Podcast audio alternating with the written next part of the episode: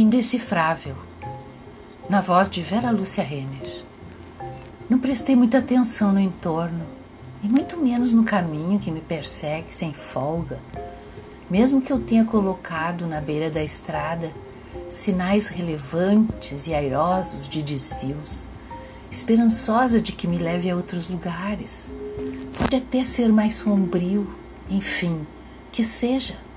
Afundar o caminho das pedras não me afasta da mesmice instalada pelo tempo vagaroso, cheio de desconforto que todo santo dia se apresenta a mim. Nada disso que se oferece está colado em mim como craca de navio.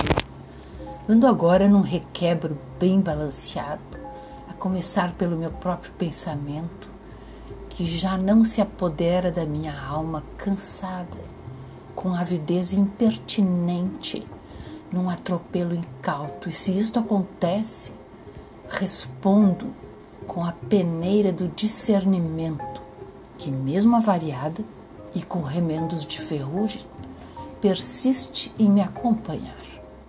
Sempre dou ouvidos a ela.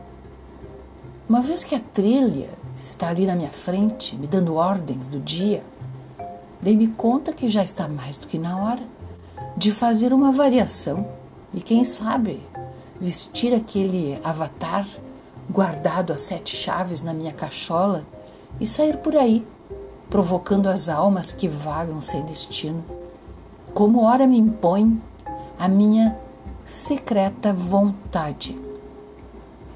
Retirei com carinho a indumentária do meu pensamento e a vesti com galhardia e me fui dia fora, com a cara e a coragem de sobreviver ao caminho apresentado, como se fosse esta a minha única opção, por costume, ignorância ou covardia.